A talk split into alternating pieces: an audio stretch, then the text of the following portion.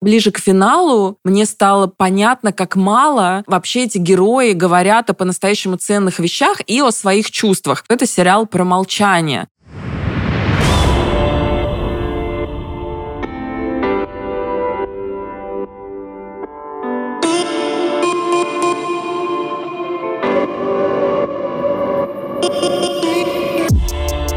Привет! Это специальный подкаст Кинопоиска, посвященный сериалу «Цикады». Каждую неделю мы обсуждаем новые эпизоды, делимся своими впечатлениями и общаемся с создателями сериала. Меня зовут Владимир Логинов, я киноблогер, автор канала «Киноогонь». А я Ксения Реутова, журналистка и кинокритик.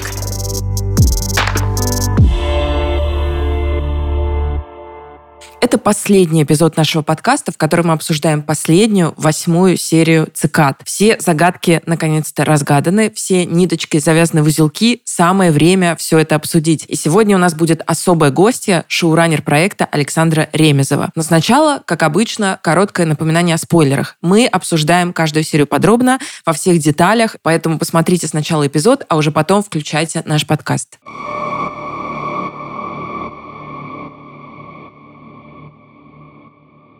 Ну что, история ребят завершилась, по крайней мере, на этом, на первом сезоне. Мы наконец-таки увидели, кто стрелок. Им оказался Билан. Для меня это супер неожиданно, да, из всех тех теорий, которые мы с тобой выстраивали. Очень маленькая была вероятность конкретно для меня, что стрелком окажется именно Билан, так как мы увидели. То есть я мог поверить в то, что он встанет на защиту другого, и чуть-чуть это есть, да, то есть он опять видит, что другой не может постоять за себя, и он подходит и говорит, так они тебя не услышат, и начинает делать то, что он делает. Я поняла все во время флешбека, потому что флешбэк посвящен Семену в этой серии. На момент начала восьмой серии у меня осталось два главных подозреваемых, Вадим и Семен. И я, конечно же, оставляла шанс на то, что это могут быть и другие персонажи, но это все равно было маловероятно. И Вадима я скорее исключала, потому что все слишком очевидно на него указывало, но не может может такого быть. Значит, остается Семен. И как только маленький Сеня раздавил в кадре первую мышку, я сказала себе, ага,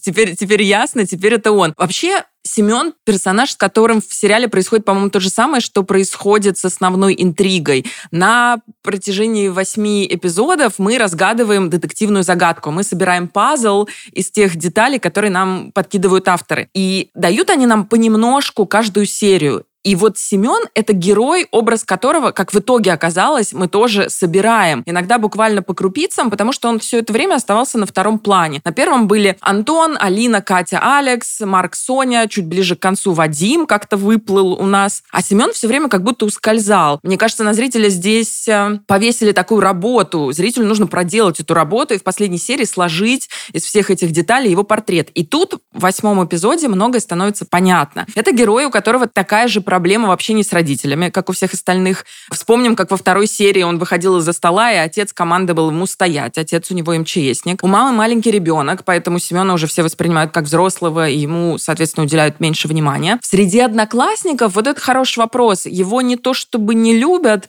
но его точно не уважают. И он пытается, на самом деле, завоевать авторитет через Антона, но из этого сближения ничего не выходит. Антон-то по-настоящему ни с кем не сближается. Он даже с Алиной, наверное, сближается не до конца. Мы знаем, что он спит с другими женщинами при этом. На любовном фронте у Семена тоже ничего. При этом, пересматривая, кстати, фрагменты предыдущих эпизодов к этой записи, я подумала, что крутая ему, скорее всего, нравилась. Вот была теория, что ему нравится Алина, а теперь мы знаем, что ему нравилась крутая. Он все время подкатывал к ней на протяжении всего сериала, каждый раз натыкался на социальную и классовую пропасть, которая между ними. Она в Сорбонну собирается поступать. Кто-то выше только звезды. Парень тебе ничего не светит. И еще мне кажется, что это герой, которому сложно себя выражать. У него было всего два самых разоблачительных диалога на весь сериал. Первый с Вадимом, когда Семен пытался его утешать и говорил, ты думаешь, мне все равно? И тут мы понимаем, что ему не все равно, что к нему так одноклассники относятся, что это его задевает очень сильно. И второй с Антоном, когда они говорили про маму. И все. И даже здесь на вечеринке основную речь перед стрельбой произносит Вадим,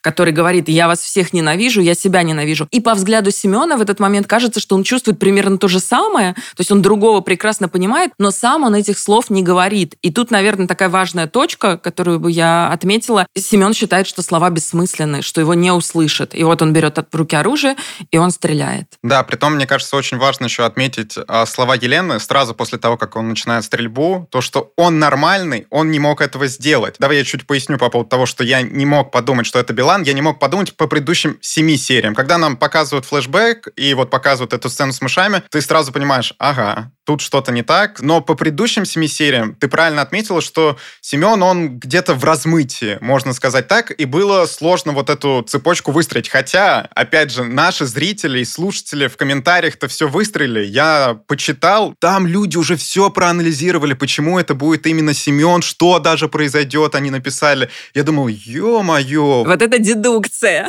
И я, скорее всего, как Елена, что он нормальный, он не мог этого сделать. С другой стороны, у нас есть и другие персонажи, которые находятся в плюс-минус похожем состоянии. У Антона тоже проблемы с мамой, и они даже с Биланом пытаются объединиться на этой теме. У Алекса тоже проблема, что ему нравится девушка, которая на недосягаемом ему уровне, и он это признает. Но они как-то с этим совсем справляются, а Билан в итоге справиться не смог. Единственное, давай вот попробуем с тобой перед тем, как мы перейдем к другим персонажам, проанализировать, почему он стреляет именно в Алину. У меня не сложилось ощущение, что он хотел убить именно ее. У меня вот не было такого чувства. Мне кажется, он кого видел первым, в того и выстрелил. Может быть, по той же причине, по которой другой Алину изнасиловал, потому что Антон представляет для них авторитет, и они обрушивают его авторитет, принося боль девушке, которую он любит. В общем, у меня две трактовки. Одна, что просто случайная жертва, опять же, Алина была спереди. Она, кстати, идеальный персонаж в этом сериале. Когда ты начинаешь анализировать вот все восемь серий, то у нее нету отрицательных черт. Она всех простила после вот этого ужасного эпизода в седьмой серии.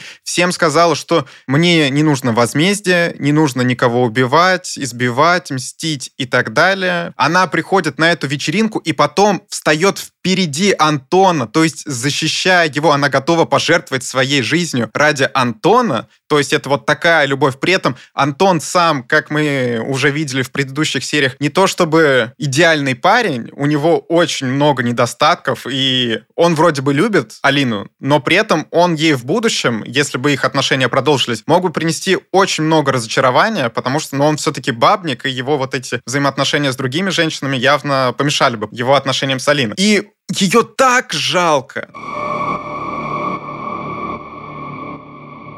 Давай, если уж мы начали говорить про Алину, проговорим про насилие, которое нам показали в прошлом эпизоде и про которое почти никто ничего не говорит в этом. Я про себя очень порадовалась тому, что нам с тобой в прошлый раз удалось поговорить с психологом, потому что мне показалось, что в восьмой серии, правда, эту тему замяли. Хотя осталась героиня, пережившая насилие, она никуда не делась. Остался персонаж-насильник, персонаж, совершивший тяжкое преступление, но продолжение, которое получает эта тема, довольно странное. То есть Вадим шлет записочку со смайликом, но это отвратительно. Это как-то должно должно быть извинением, что это такое. Алина выходит из больницы, воссоединяется с Антоном, и больше мы на эту тему в сериале не рефлексируем вообще, потому что надо рассказать о вечеринке. И, кстати, получается, что Алина приходит в тот же дом на такую же практически вечеринку, при том, что в предыдущий раз с ней случилась там чудовищная вещь. Мне бы, как зрительнице, хотелось бы как-то больше внимания к таким событиям в жизни героев. Мне кажется неправильным вот так вот это бросать, как это здесь брошено. Я согласен. Наверное, главный момент вот этого финала, который мне не не понравился, это почему нам не дали более четких ответов, почему Алина вернулась в этот дом. Я могу понять, почему другие герои, несмотря на то, что вот мы видим, как Катя застает Алекса целующимся с Алиной, но потом нам делают вид, что ничего не произошло. Я могу это принять, опять же, потому что в предыдущей серии нам еще показывали, что Катя видит вот это соперничество и видит, что Алексу нравится Алина, и даже принимает немного это все, что она готова там на какие-то невероятные жертвы ради Алекса. Окей, другие персонажи тоже как будто бы забывая то, что было раньше. Но вот Алина, я не могу себе ответить, почему она могла все это проигнорировать, кроме единственного момента. Возможно, она тем, что приходят на эту вечеринку вновь,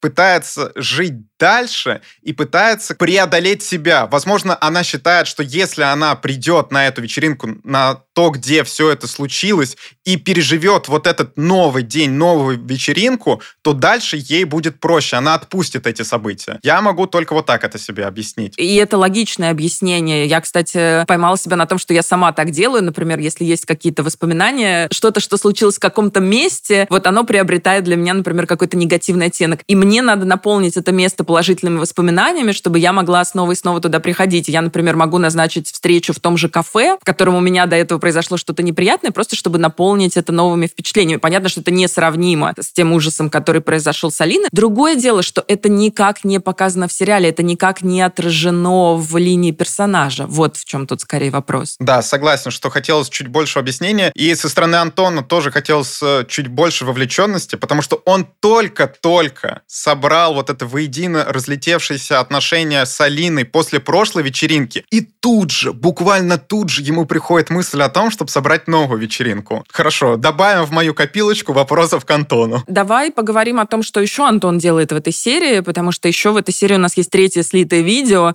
Это, конечно, самый избитый ход, наверное, в этом сериале. И, и тогда здесь в любом случае получится разговор о Вадиме, который поразительным образом как будто не потерял надежду сблизиться с Антоном, даже после всего, что случилось. Там в клубе показано, что они принимают запрещенные вещества, я это списываю на действие запрещенных веществ. И, кстати, сцена вообще вот эта в стрип-клубе, она важна еще с визуальной точки зрения во всем этом эпизоде, потому что в ней впервые появляется этот тревожный красный свет, который с нами будет до самого финала. И это как раз тот случай, когда визуально очень ярко подчеркивается, что грядет что-то страшное, что прольется кровь. И я для себя решила, что Антон догадался о том, что произошло с Алиной. Просто это настолько для него ужасно, что это невыразимо. Именно поэтому происходит то, что происходит, он Вадима унижает. То, через что он Вадима пропускает, это сексуальное унижение в том числе. И вот тут появляется это третье следы видео. Правда, надоевший уже, получается, в сериале ход. Можно было что-нибудь новенькое придумать. Уже во втором случае интрига была не так сильна, а тут интриги и нет вовсе. И для другого все как-то вообще... Я много рассуждала об этом персонаже, есть у меня какое-то к нему особое отношение. Для него все, конечно, оборачивается плохо.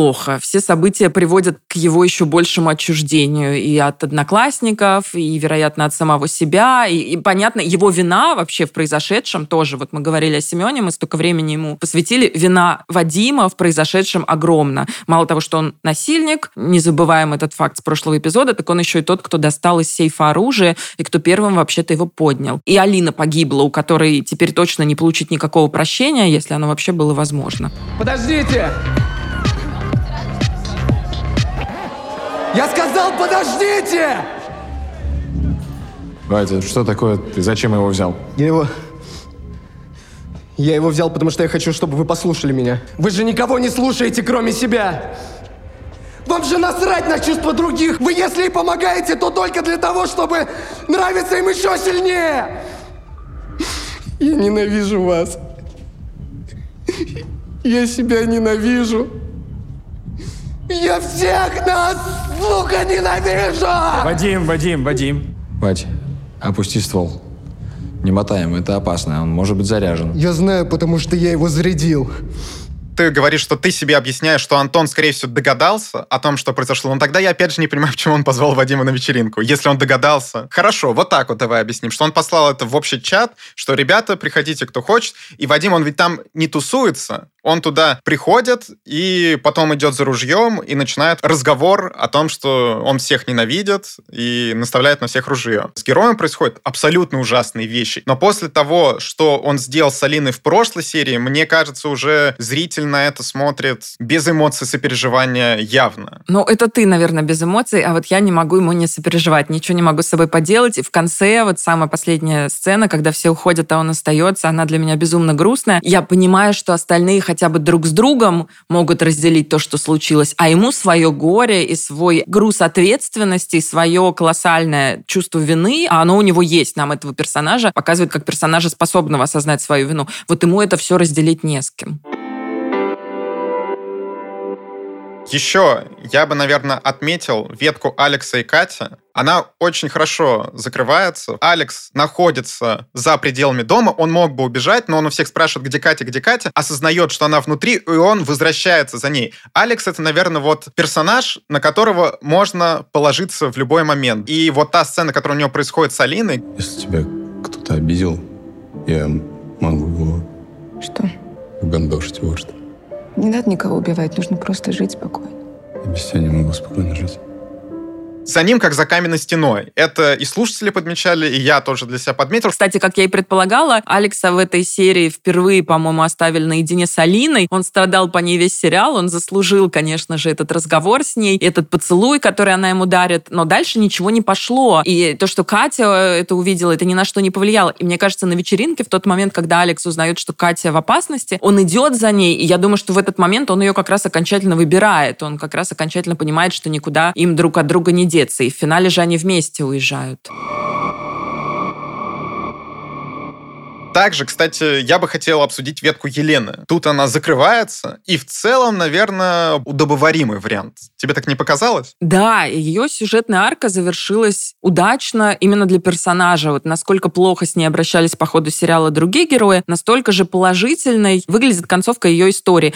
Она окончательно отшивает Геннадия, она уходит из школы, и это хорошо, потому что наконец-то власть мамы над ней ослабевает в любом случае. Она дает волю эмоциям, хотя в драке с мамой, понятно, ничего хорошего нет, как в любом применении физического насилия, она впервые, по-моему, дает маме отпор. Это все равно дорогого стоит. И она приходит на вечеринку, прекрасно зная, что там будет Алина, то есть она готова, мне кажется, Антона отпустить. Вряд ли она пришла на вечеринку, чтобы там что-то рассказывать. Она приходит, зная, что там будет Алина. И в целом это какая-то история освобождения получилась. И она, кстати, единственная, кто на вечеринке в нескольких сценах ведет себя как взрослая. Там все цепенеют, когда Вадим поднимает оружие. Она единственная пытается с ним поговорить. И она же потом звонит в полицию. То есть она молодец. Сцена с мамой, с одной стороны, хорошая, нам показывают эту драку, но то, чем она заканчивается, меня чуть разочаровало. Они успокаиваются, и мама говорит, а вот нужно в магазин сходить, а вот нужно индейку доесть. И Елена опять с этим совсем соглашается, как будто бы власть мамы все еще ее не отпускает. Это невозможно отпустить вот так вот в один момент. Но мне кажется, она встала на эту дорогу, когда она с этим токсичным родителем все-таки немножко разойдется или как-то научится держать дистанцию. Но это не происходит одномоментно. Также нам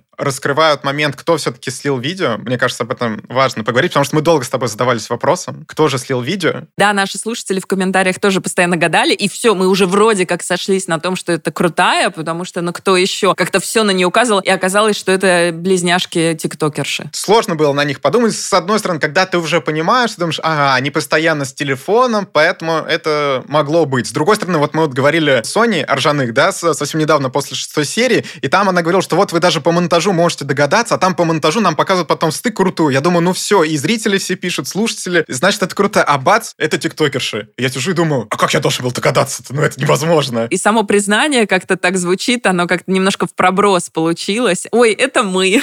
И как персонажи они были все-таки незначительные, они скорее разбавляли фон, чем были какими-то активными действующими лицами во всей истории.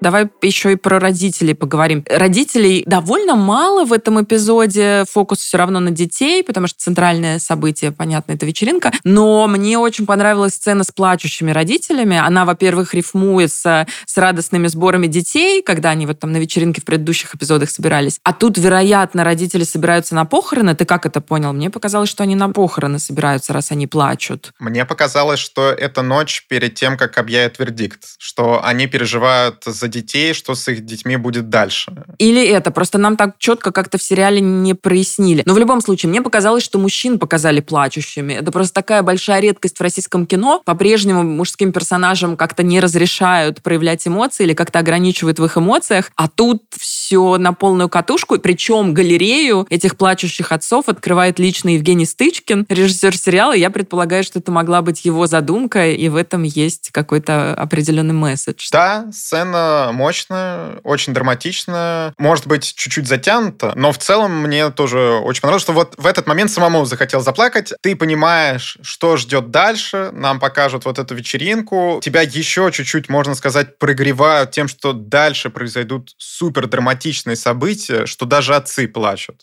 Ну, то есть, опять же, нам показали вот эту амплитуду, и что сериал в целом заканчивается на том, что персонаж отца Антона предстает в неплохом свете, да, вот конкретно эта сцена, которая заканчивается, что он признает ошибки, что он был много в чем неправ, много что неправильно делал, и вот под э, тем, что он может сейчас потерять своего сына, да, он это все признает, что он даже там идет к следователю выторговывать свободу своего сына. Ну вот, кстати, я не знаю, в каком положительном свете он предстает, вот не люблю я этого персонажа, я думаю, что все слушатели нашего подкаста это поняли, то есть он мало того, что абьюзер, он еще и коррупционер, он пытается следователя в этом эпизоде подкупить. Я понимаю, что это воспринимается как какая-то данность, ну, особенно учитывая его статус, там, и деньги, и все такое, но все равно, но это просто добавляет еще один негативный штрих к его портрету. Если бы этот персонаж, вот то, как мы его увидели, и какой он бандит и так далее, не попытался бы это сделать, я бы не понял. Это было бы странно. Да, потому что для него это абсолютно органично, что он будет договариваться с помощью денег, которых у него много. Если бы он это не попытался, я бы решил, что сын для него не так важен. А тут ну, мы понимаем, и вот эта сцена в начале с плачем тоже нам дает понять, что он все-таки любит Антона. Он точно неоднозначный. То есть я не могу причислить его к однозначному злу, что вот он злой и все. Нет, вот что-то есть в нем хорошее. Его безумная любовь к сыну — это и есть источник всего хорошего, что в нем есть. Поэтому, конечно, он неоднозначный, конечно, он не абсолютное зло.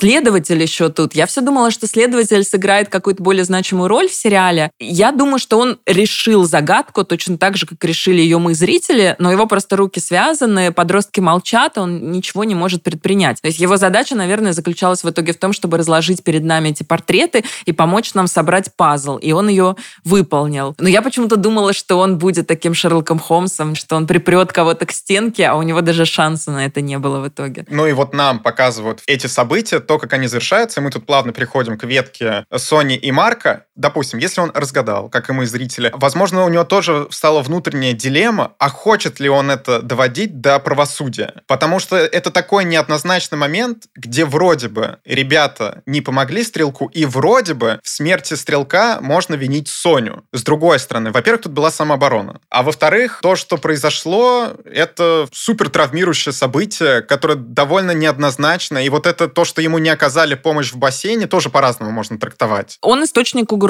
Они бы оказали ему помощь, и, возможно, кого-то из них еще не стало бы. Очень все неоднозначно. Давай тогда, наконец-таки, перейдем вот к этой сцене, к решающей, где нам показали, как Билан сначала открыл стрельбу, потом ходит по дому, и вот тут все упирается в то, что нам уже показывали, что Соня с Марком изначально спрятались в подвале, и у них была какая-то тайна, которую они не рассказывали. И мы вот с тобой гадали, почему же школьники до конца не договаривают, что там случилось. В этой сцене, которая происходит в самом конце, бесконечное мое уважение к Марку. Хотя я сначала скажу, вот есть супер выбивающаяся комедийная сцена, где он делает предложение. Я, я, я не понимаю. Я серьезно. Выходи за меня. Ч -ч -ч Все хорошо. Сейчас мы поднимемся, выйдем на улицу и, и уйдем. Хорошо? Такой момент драматичный. Это настолько смешно и настолько, мне кажется, к месту. Я уже отмечал, что у этого сериала, и они почему-то эти моменты связаны с Марком, в момент драматичный они могут вставить вот какую-то комедию. Когда сцена с пистолетом была с Марком, с его отцом, это реально было очень смешно. И вот сейчас, когда он делает вот это предложение Соне также для того, чтобы как-то ее собрать, ведь после того, как он делает вот это неожиданное признание, что «выходи за меня». Ну, здесь э, просто очень здорово линии этих персонажей завязаны. То есть тут выстрелило все, что мы до этого о них знали. Марк делает то, что делали его родители. Он защищает, он закрывает тех, кого любят, в первую очередь Соню. В этом может быть тоже, знаешь, один из уроков сериала. Лидер в коллективе — это не обязательно тот, кто физически сильнее, кто богаче, кто круче, кто может позвать тебя на какую-то крутую вечеринку. Лидер — это тот, кто в ситуации паники умеет сохранить хладнокровие и принять решение, причем иногда принять его за всех, потому что все остальные абсолютно деморализованы. То есть боролись между собой за такое главное звание альфача тут вроде как Антон с Алексом, а лидером оказался Марк. Да, но при том, что вот решение, которое он принимает за всех, там просыпается немного темная сторона Марка, она у него есть, и мне кажется, тут еще, кстати, очень важно отметить фразу, которую мы услышали во второй серии, если мне не изменяет память, когда Алекс крадет деньги, и Марк его защищает, происходит диалог между ним и Соней, где она говорит, вот он кого-нибудь убьет, ты тоже никому ничего не скажешь. И я еще тогда говорил, что, ага, нам, возможно, повесили ружье такое, то есть с нами играются. И по итоге эта фраза реально сыграла. Убили одноклассника Марка, и он в итоге никому ничего не сказал, ну, следователю. В этой их финальной договоренности молчать и есть ключ ко всему сериалу. Если бы нужно было какими-то общими словами сформулировать, про что цикады, я бы сказала, учитывая последние сцены, что это сериал про молчание. Только, наверное, ближе к финалу мне стало понятно, как мало вообще эти герои говорят о по-настоящему ценных вещах и о своих чувствах. Там очевидно, что существует огромный разрыв коммуникации между детьми и родителями. Родители прямо затыкают детей, родители их не слышат, родители не обращают на них внимания, потому что заняты собой, родители проявляют насилие, как отцы Антона или Вадима. В этой вот серии есть эпизод, где мама другого с такой, знаешь, почти отчаянной надеждой, она спрашивает, если что-то случится, ты же мне расскажешь? И тут мы понимаем, понимаем, что он никогда ей ничего не расскажет. И как результат, дети тоже не могут говорить. Алина не может рассказать об изнасиловании. Другой не может рассказать о своей сексуальности. Катя стоит огромных усилий признаться Алексу в любви, и то она это делает не прямо, а говорит, я страдаю по тебе. Почему Марк и Соня вызывают такую огромную симпатию? Потому что они, пожалуй, самая артикулированная пара из всех. И то у них чуть все не разрушается, когда Соня ставит между ними эту стену и не может при этом четко сформулировать, что же не так. Вот это вот отсутствие разговора, сюда же психолог, который не может нормально с учениками поговорить, сюда же следователь, который тоже не может сказать о том, что произошло, даже если он по нашей версии об этом догадался. И в финале все это оборачивается вот этим огромным заговором молчания, когда погиб человек, да, преступник, но его смерть тоже трагедия, как минимум для его родителей. И все снова замолкают. Вот они стрекотали-стрекотали, как цикады, и умолкли. И все снова внутри. Все снова с этим грузом молчания, с этой тяжеленной гирей. И вот с этим им предстоит дальше жить. Из-за этого же, между прочим, чудовищное убийство Алины тоже кажется каким-то непроговоренным, что ли, или не до конца оплаканным. Там есть вот эта последняя сцена, но какая-то она для меня недостаточная. В общем, для меня это сериал про то, что молчание убивает. Не о том, что даже насилие порождает насилие, как мы вот разговаривали с нашей гостьей в предыдущем выпуске, а о том, что молчание убивает. Нужно говорить друг с другом. Надеюсь, что после просмотра этого сериала много кто для себя поймет, что не нужно все держать в себе. С нами сегодня шоураннер сериала Александра Ремезова. Здравствуйте, Александра. Спасибо большое, что вы к нам пришли. Да, здравствуйте. Очень приятно, что позвали. Первый вопрос простой. Что изначально привлекло вас в цикадах? Думали ли вы во время работы над сериалом о своем опыте родителя? Потому что это то, о чем нам много рассказывала сценарист Екатерина Тердатова. Был ли у вас какой-то похожий опыт? У меня, к счастью, не было похожего опыта, похожего на цикады, я имею в виду опыта. Ни в коем случае не на Катю и не на ее отношения с дочерью, потому что мы так подробно не рассказывали друг другу о взаимоотношениях с детьми. Мы обе матери подростков, и как любой родитель, мы, конечно, сталкиваемся с проблемами непонимания, недоверия, при этом как в одну сторону, так и в другую. У меня 15-летний сын. Когда мы начали только заниматься сценарием, еще на уровне идеи цикад. Я ему, конечно, об этом сказала. Он вообще человек, который смотрит все мои проекты, который очень увлечен кино и сериалами. И я ему, конечно, рассказала, что мы вот собираемся снимать сериал про подростков, про их отношения с родителями и про то, почему ребенок, будем называть его ребенок, потому что, мне кажется, даже несмотря на то, что нашим героям 18 лет, они все равно остаются детьми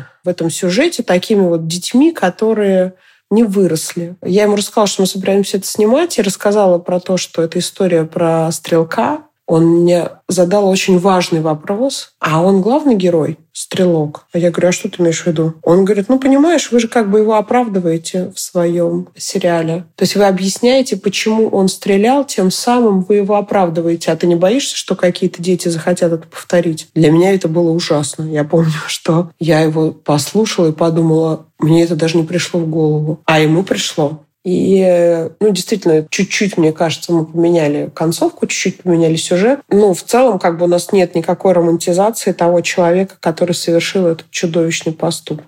А кто для вас тогда главный герой этой истории? Мы вот с Владимиром, с которым мы ведем этот подкаст, мы много об этом спорили, потому что по первым сериям мне вообще почему-то казалось, что это Антон, поскольку он вот тот э, подросток, который приходит в новый класс. Но потом героев становилось все больше и больше, мы про каждого что-то узнавали. Есть ли для вас здесь какой-то один главный герой? Нет, конечно. Мы стремились к тому, чтобы главных героев было несколько, чтобы вокруг каждого из них была большая сюжетная линия с переворотами, э, с открытиями, почему они такие, кто их родители, как их родители влияли на их становление, на их мысли, на их поступки, действия, чувства, эмоции. И мы хотели рассказать про каждого из наших героев, что такое семья, как она влияет на человека, ребенка в детстве, и как она влияет на его поступки в совершеннолетнем возрасте. Мне кажется, что нам удалось в этой истории показать, насколько важно любить своих детей, насколько важно их уважать, и прислушиваться к ним. А в чем, на ваш взгляд, главная ошибка родителей в этой истории? Потому что детей-то они любят. Это там очень хорошо показано. Ну, во-первых, мы все без осуждения, мы сами живем в ошибках. Мне кажется, что тут нет никакой э, ошибки. Тут есть равнодушие и есть э, невозможность проводить много времени со своим сыном или со своей дочерью в силу того, что мы сами взрослея, забываем, какой важный это период, какой ранимый период. 16 на самом деле 18, наверное, даже 19-20 лет. Я себя очень хорошо помню в этом возрасте. И сейчас очень часто это вспоминаю. Это время самое травматичное. Вопрос просто не доглядели, мне кажется. Не доглядели, забыли, забили, заняты своими проблемами, социальными проблемами, миром вокруг. И в этот момент э, происходит такое разделение с ребенком, которое может привести к драме, у кого-то даже к трагедии. Знаете, как нас учили, ну вот в моем детстве, надо воспитывать. Нужно воспитывать личность Нужно воспитывать в себе качества, которые не будут стыдными, которые помогут в жизни, которые еще что-то. Но вот это слово «воспитывать», оно вообще преследовало всю жизнь а меня. А когда вырастают свои дети, и ты видишь, что с ними происходит, ты понимаешь, что воспитывать никакого нет смысла. Ты своим примером показываешь, как тебе на самом деле хочется, чтобы поступал твой ребенок и вообще люди вокруг. Просто совершенно искренне его любишь и стараешься понять, встать всегда на его сторону, занять всегда его позицию, чтобы понять вообще, что он чувствует, чем он живет. Потому что такое продолжение нас, дети. Не любовь, может быть, здесь не совсем, конечно, точное слово. Может быть, это такое больше равнодушие, нехватка времени. Когда вы читали сценарий, вы сразу догадались, кто стрелок? Потому что сериал закручен очень здорово еще и с детективной точки зрения. До последнего эпизода зритель гадает. Все-таки я была человеком, который придумывает детектив, а не читает. Я не знаю, рассказала ли вам Екатерина. В нашей первой версии стрелок был другой. Да вы что? Почему? В силу самоцензуры. Я думаю, что это, ну, ничего в этом такого нет, это никакой не секрет. Первая версия у нас была, конечно же, что стрелок – это Вадим, тот человек, который пошел, вскрыл сейф, достал оружие, пошел стрелять из-за ревности и любви по отношению к Антону. Любви не в смысле любви мальчика к мальчику, а в смысле такой любви пацана к пацану, которого женщина забрала. И мы поняли, что так нельзя делать, потому что он сын ОМОНовца. Ну, то есть это прям какая-то такая история, если твой папа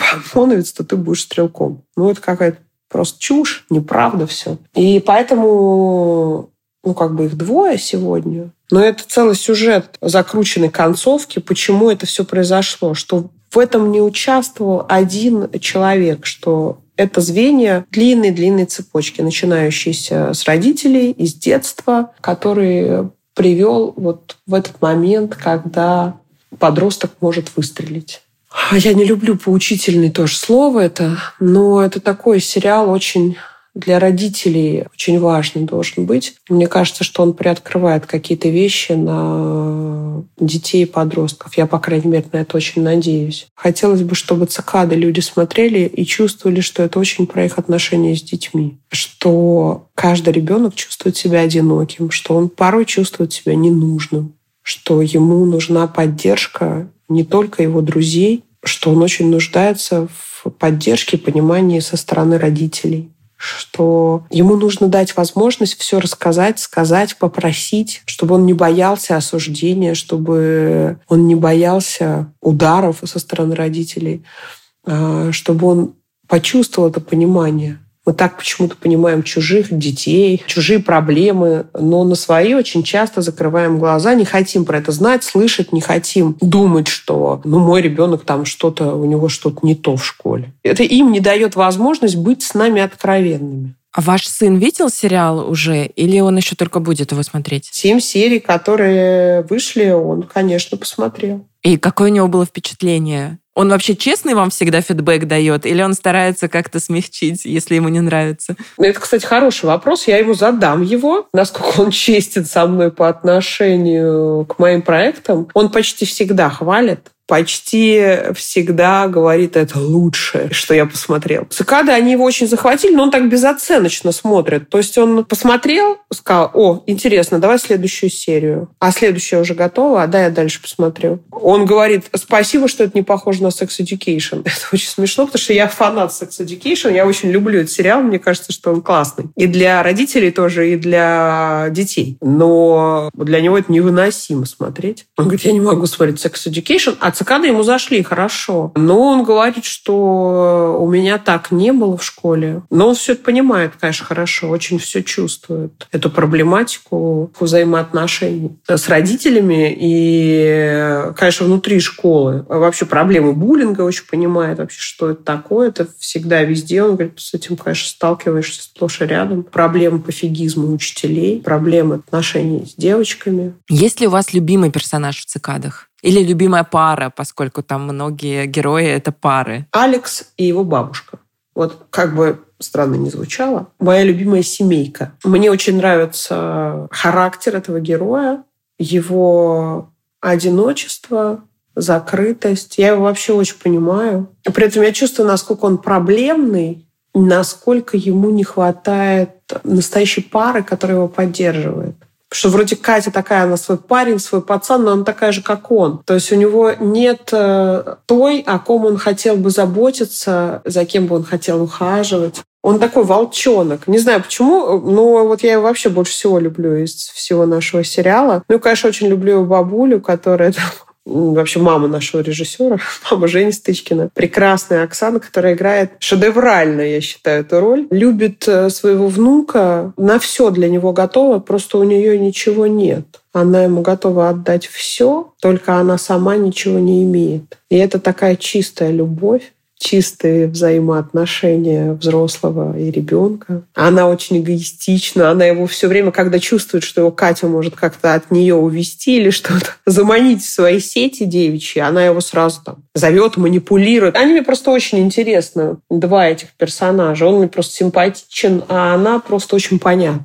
Актеров, которые постарше, понятно, что их все знают, там много звезд. Кто-то из молодых актеров стал для вас личным открытием? Открытия случились в каждом артисте артисте. Конечно, совершенно потрясающая Соня. Соня, по-моему, не была актрисой, когда снималась в своей первой работе. Она очень органичная, она очень интересная. За ней невероятно наблюдать. За пластикой, вообще игрой. Гриша, просто я его очень люблю. Он меня снимается сейчас в главной роли в следующем проекте в Олимпиаде. Очень сильный актерский. Надеюсь, что он большая звезда будет. Соня с Марком. Пара года, как кто-то про них написал. Классно, они смешные, еще похожи друг на друга. Мне кажется, что все ребята офигенные. Катя наша, которая на самом деле из нашего сериала «Контакт», ну, и нулевого пациента. Она даже как бы не открытие, мы ее прекрасно знаем. Она шикарная артистка. Для меня очень интересна была роль Паля, неожиданная просто. Такой он учитель. Вообще для меня он такой типичный физрук-трудовик, по моим воспоминаниям из школы. Почему-то именно физрук и трудовик у тебя вызывают всегда улыбку. Это такие очень странные мужчины, немножечко не от мира сего, которые ведут эти предметы. Но я бы вот про него сказала, что он скорее трудовик. Хотя, наверное, в общем, учитель биологии мужчина тоже может быть немножко не от мира сего. Ну, вот какой получился Паль у нас в проекте. Ну, в принципе, очень интересный Ну, он всегда комедийные тона такие добавляет любой сцене, в которой появляется. Это сразу улыбка. При том, что он ничего специально, по-моему, для этого не делает, ну или делает так, что ты как зритель этого не видишь, но вот даже просто когда он эту челку откидывает с лица, и все, сцена сделана.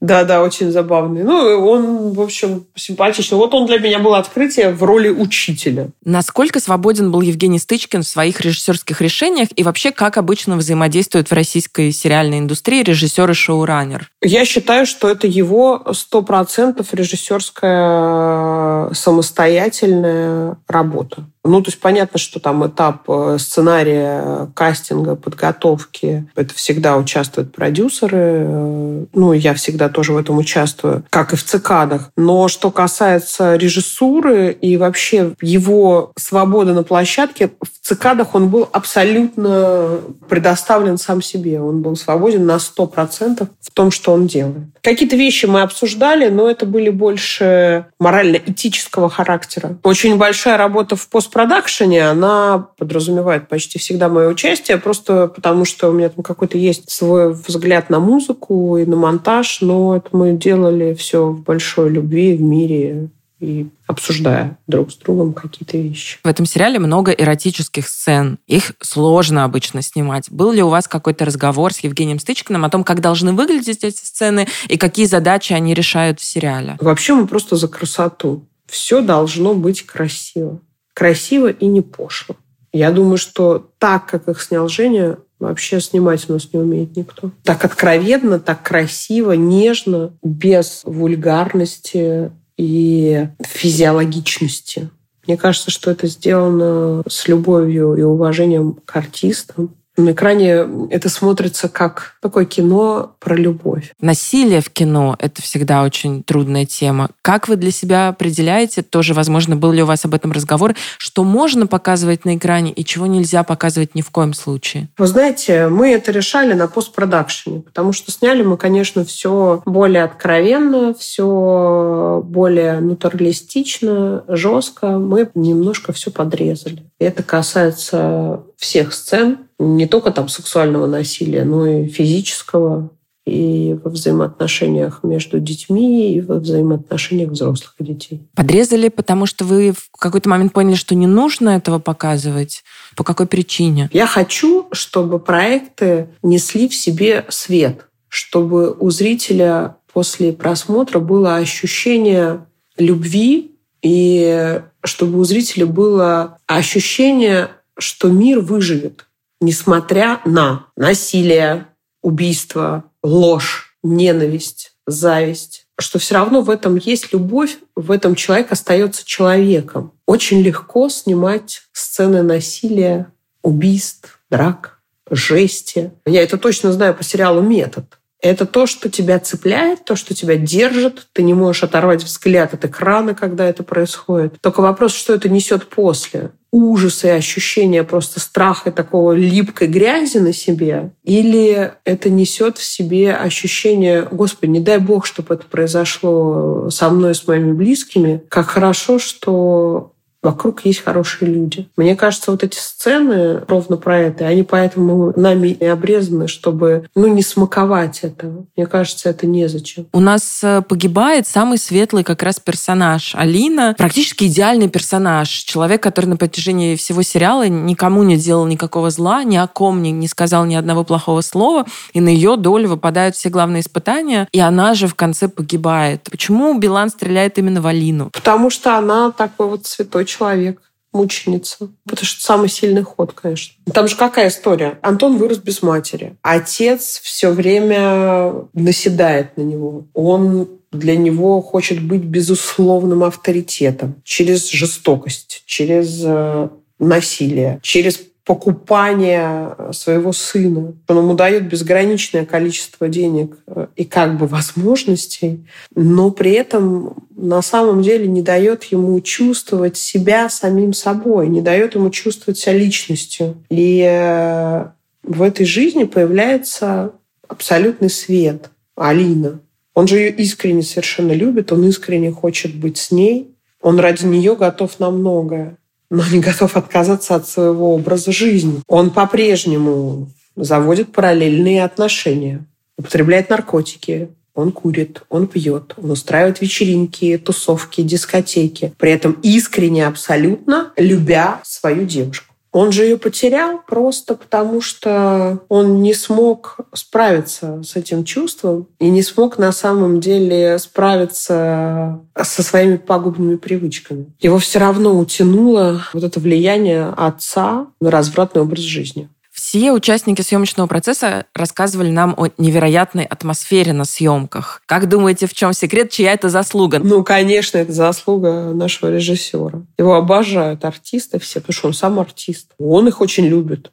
Искренне.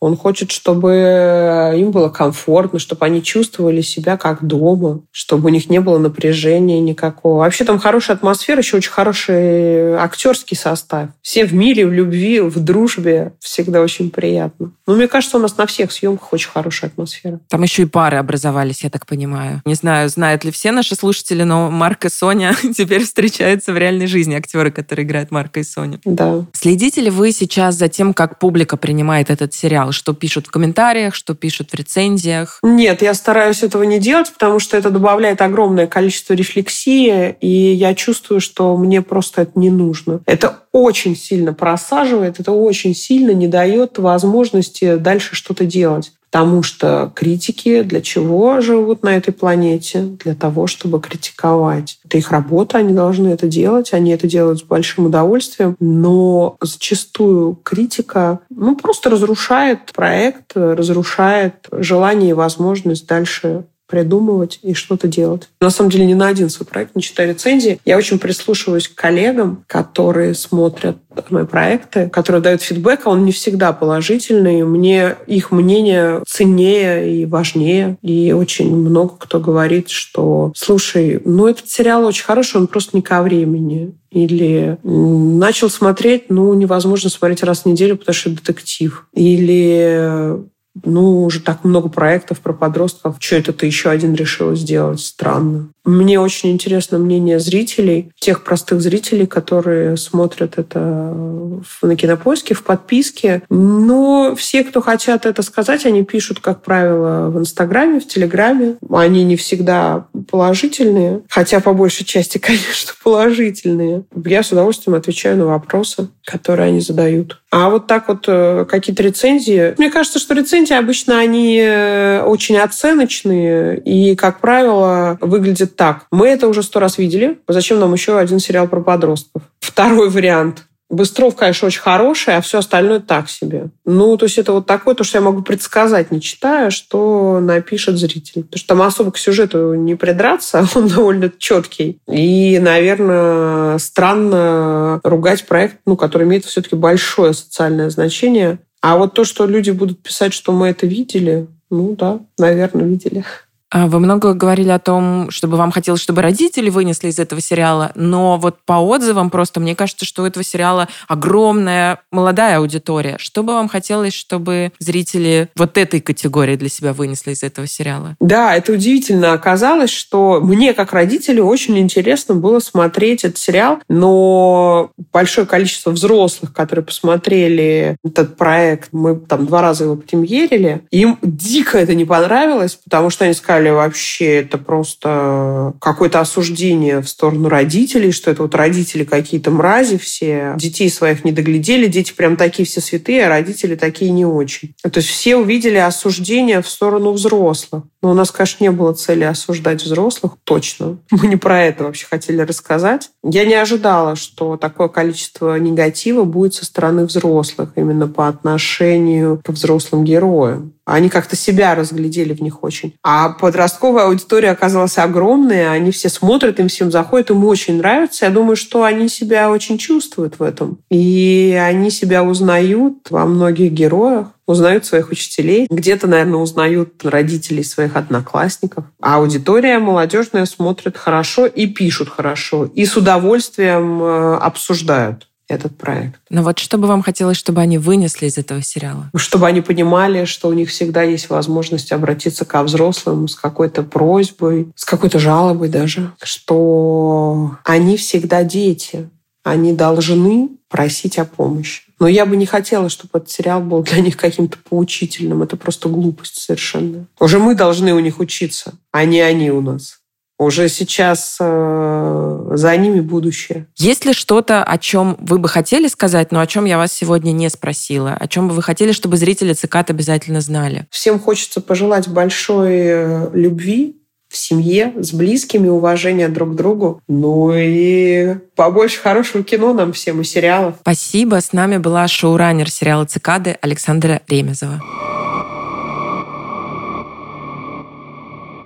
Ты заметила, что в этой серии есть пасхалка к нулевому пациенту? Да, там крутая смотрит сериал и плачет. И это сериал «Нулевой пациент», который тоже снял Евгений Стычкин, да. Мне очень нравится «Нулевой пациент», и когда я увидел эту сцену, мне показалось это... Ну, во-первых, это довольно уместная такая пасхалка, что она вроде кем-то может быть не замечена, для кого-то там со слишком мелко, это ведь всего пару секунд, но было так тепло на душе. вот мне кажется, это хорошо, когда, э, опять же, из-за того, что эти проекты и на одном и том же стриминге вышли, и это тоже был проект проект Стычкина. Из-за этого так очень хорошо удалось это вписать. Помнишь, в третьей серии, когда мы обсуждали с Глебом Филатовым, с оператором сериала, он говорил, что, возможно, если вот что-то переснимать, он бы подумал о последних кадрах, где школьники все после того, как э, около мемориала вот этого Алины собираются, они потом расходятся. Ну, то есть они идут вместе в какое-то место, но нам показывают, что они как бы отпускают эту ситуацию, пытаются жить дальше. И нам показывают, как вот они идут, камера так поднимается, и школьники идут дальше. Что мне не понравилось, я не понимаю, понимаю, куда они идут. Они идут в дальнейшую жизнь, они идут в светлое будущее. То, как показан этот уход, непропорционально тому ужасу, который с ними произошел. Он должен был найти какое-то визуальное отражение в кадре, и он его не находит. Вот это меня несколько смутило. А давай попробуем с тобой проанализировать. Герои уходят, и что с ними было бы дальше? Давай начнем с Марка и Сони. Мне кажется, вот я просто сейчас пересмотрел сцены из первой серии и из второй. Кстати, обалденно, что ты, пересматриваешь вот сцены в настоящем, вот, допустим, с Марком, да, в первой серии, когда он у следователя, он говорит, что началось все с того момента, когда Алина пропала на вечеринке. И действительно, на самом деле, это ключевое событие, которое привело к тому, что сделал Стрелок. Соня говорит, что ей кажется, что все началось, когда появился Антон. Также нам вот потом показывают уже во второй серии вот эту сцену с э, Марком и Соней. И почему вот я говорю о том, что, возможно, в их отношениях все сложно. Потому что, когда нам показывают во второй серии, как Соня признается Марку в любви и говорит, что он ее спаситель, благодарит ее. Ну, то есть, на самом деле, Марк реально спаситель Сони. То есть, он встал на ее защиту, и можно понять, что теперь Соня поняла, что это тот самый. Он перестал быть скучным, он стал ее защитником. Он стал дерзким, он стал тем, кто решает проблемы, на такого парня можно положиться. Но также нам потом показывают ее глаза, и мне кажется, есть какая-то испуганность небольшая, потому что Марк изменился в настоящем мне кажется, на него очень сильно произвело впечатление то, что они сделали. Вначале он принял какие-то импульсивные решения, но потом эти последствия он постоянно у себя в голове прокручивает, и что у него есть цель прямо сейчас это все замять, и чтобы следователь ничего не узнал, и все ушли от ответственности, но как он дальше сможет это пережить? Возможно, разрушающие последствия для него это все имеет. Мне кажется, да, что такое событие должно оказать очень сильное влияние на их дальнейшую жизнь, но просто потому, что это смерть двоих одноклассников, которая произошла на твоих глазах, и в одном случае ты не мог оказать помощь, а в другом случае мог и не оказал. Ну, конечно, это решающее влияние. Я думаю, что многим интересно интересно, поженятся ли Марк и Соня после вот всех этих событий. Я верю в то, что Марк останется с Соней, а Катя останется с Алексом, в то, что Антон поступит в хороший вуз, а Крутая поступит в Сорбонну как она мечтала. Траектория, она как-то намечена уже в сериале, и скорее, ну, если как-то логично рассуждать, то вот по той намеченной траектории их жизни, по идее, должны развиваться дальше. Вот с другим что будет? Тут вообще большой вопрос висит над его головой, потому что как вот с таким жить дальше, вообще непонятно. Но Антон, на самом деле, тоже, мне кажется, очень сложно будет жить дальше. У него вот эта рана, она на всю жизнь. И опять же, он ведь был близок к тому, чтобы стать счастливым, уйти от этого образа жизни, который который был навязан его отцом, который ему не нравится, и который он э, переносил на отношения со своими друзьями, с другими девушками. И вот с Алиной-то он мог выйти из этого всего и быть счастливым, быть другим, а теперь, возможно, с ее смертью и его светлое будущее, оно тоже уплыло. Да, еще вспомни, он всегда отрицал насилие и говорил там, что животные не могут стрелять, и в итоге он-то тот, кто наносит ранение стрелку. В этот момент я, конечно, полностью на стороне Антона. Да, да, это самооборона, то есть он пытался предотвратить дальнейшее убийство, это понятно. Но, тем не менее, просто в нем довольно сильное отвращение было к насилию. Мне кажется, нам это подчеркивали на протяжении всего сериала. Да, то есть если пофантазировать, если бы был второй сезон, то я вижу, как Антон, э, по крайней мере, первой серии, он прямо ведет деструктивный образ жизни, он опускается на какое-то дно, он не может долго пережить вот эту ситуацию, и, возможно, там второй сезон был бы посвящен тому, что он пытается как-то собраться. Ну, для меня эта история выглядит полностью законченной.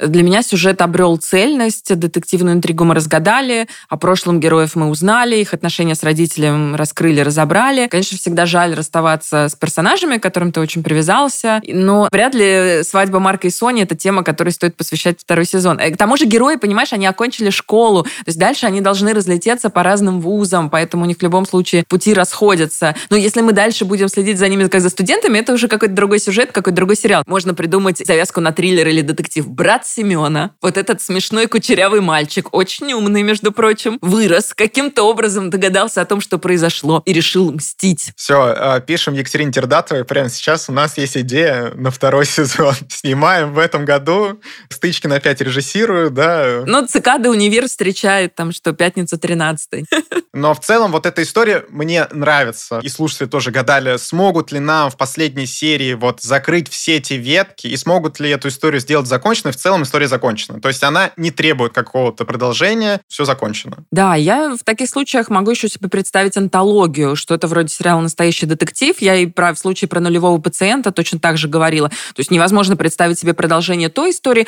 но возможно представить себе вариацию этой истории. В случае «Цикад», когда в каждом следующем сезоне новые персонажи занимаются расследованием какого-то жуткого преступления, и герои, например, везде подростки. Но, к сожалению, или, может быть, к счастью, не знаю, антологии в российской сериальной индустрии пока не очень популярны. А так было бы интересно. Следователь мог бы быть тот же, например. Мне не очень понравилась эта сцена с, со странным уходом в непонятное будущее, но очень классная сцена в финале с танцем. Я надеюсь, что зрители ее не промотают, а посмотрят целиком. Это такой очень сильный момент. Мы видим героям легкими, без вот этого груза молчания, который они, очевидно, понесут дальше. И они танцуют. Я, в принципе, очень люблю, когда фильмы завершаются танцем героев, в том числе тех героев, которые по ходу сюжета, например, погибли. Это, по-моему, вообще один из самых эффектных ходов, которые только могут быть. Я могу ошибаться, но, по-моему, это все началось с восьми с половиной Филини. Там персонажи в конце водят хоровод вокруг декораций так и не снятого фильма. И в танце вообще есть что-то ритуальное такое. И в кино, особенно когда это в финале и когда это не комедия, это всегда какой-то ритуал, соединяющий, знаешь, реальное и нереальное, и жизнь со смертью. У меня еще есть один из любимых фильмов, это «Хорошая работа» Клер Дени. Это фильм об иностранном легионе. И там в конце просто, наверное, один из самых крутых финалов. Во французском кино так точно. Там Дани Лаван танцует, и это какой-то такой тоже, кажется, посмертный танец. Ну, там может быть много трактовок. В общем, танец в финале — это беспроигрышно.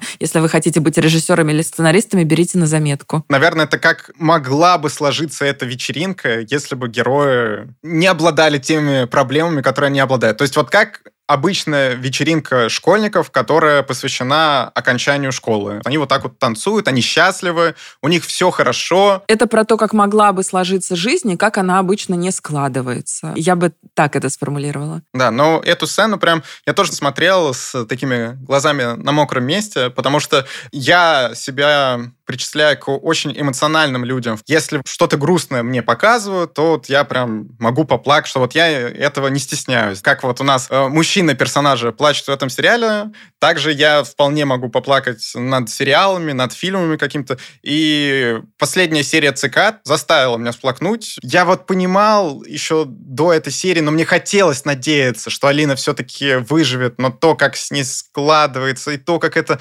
грустно от того, что вот она ведь, по сути, идеальный персонаж, что вот там вот я сплакнул, вот здесь в конце тоже, от того, как ты понимаешь, как это все могло быть, но как не случилось, грустно. Да, это, это грустный сериал, это не школьная комедия это точно. Это сериал про трагедию жизни. И тоже у меня, знаешь, была одна из трактовок, но она мне чуть меньше нравится, чем вот про молчание. Но, возможно, я думала о том, что этот сериал показывает нам, что ты становишься взрослым в тот момент, когда у тебя появляется твоя взрослая тайна, о которой ты не можешь рассказать родителям. Это твоя ответственность, и ты не можешь ни на кого ее переложить. Вот когда ты маленький, ты почти все можешь переложить на маму с папой, а тут уже не можешь. И появляется этот первый душевный шрам, который до конца никогда уже не затянется.